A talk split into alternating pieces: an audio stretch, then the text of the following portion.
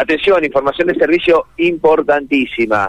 Hace unos minutos nada más, vecinos de barrio Santa Rosa de Lima están cortando lo que es circunvalación oeste a la altura de Calle Mendoza, justamente uno de los ingresos por circunvalación a barrio Santa Rosa de Lima. El corte es total en la mano que va hacia el norte, está liberada la mano que viene desde el norte y va hacia el sur, hacia la ciudad de Santa Fe, pero muchísima precaución. ¿Por qué?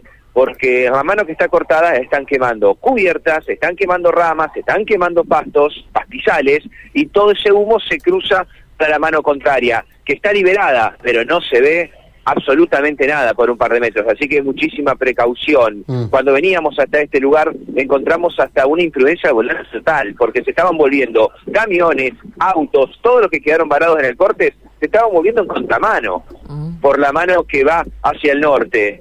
Lo cierto es que, producto de esta situación, hace minutos acaba de llegar personal de la Agencia de Seguridad Vial justo al rulo de Silsa para desviar todo el tránsito que venga por circunvalación, bueno, hacia Avenida Intendente Irigoyen, hacia la zona del puente carretero para retomar otra vez el rulo por circunvalación hacia la ciudad de Santa Fe. Mario. ¿Sabes lo que está pidiendo la gente que está cortando ahí? Sí, sí, sí, sí. Aquí la situación es un poco compleja. Ustedes eh, eh, sabrán, si no le contamos a todos los oyentes, que aquí en la zona de Barrio Santa Rosa de Lima, puntualmente la zona de casas y viviendas precarias, que está prácticamente contra la vera de circunvalación. Bueno, en este lugar, desde hace un tiempo, los sin techos están construyendo viviendas.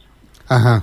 Están construyendo viviendas en este lugar para personas que fueron censadas de este barrio y de otros barrios. Claro, hubo mucha gente de Barrio Santa Rosa de Lima que en el último tiempo, en los últimos días con la lluvia, empezó a usurpar estas viviendas y empezó a reclamar viviendas para ellos. Bueno, hasta aquí llegaron las personas, los referentes de los sin techos y, le dijeron, miren, acá las casas que estamos construyendo son para personas que ya censamos.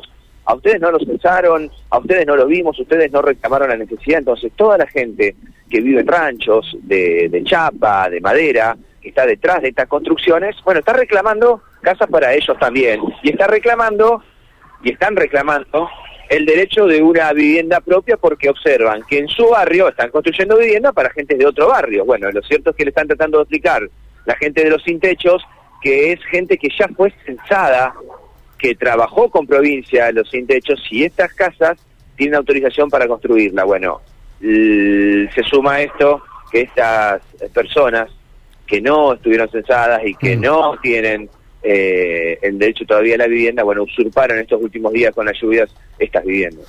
Correcto. Bueno, hay que seguir este conflicto porque clausura una vía muy importante que tiene de ingreso y salida a Santa Fe, así que Santa Fe, Santo Tomé, toda esta zona.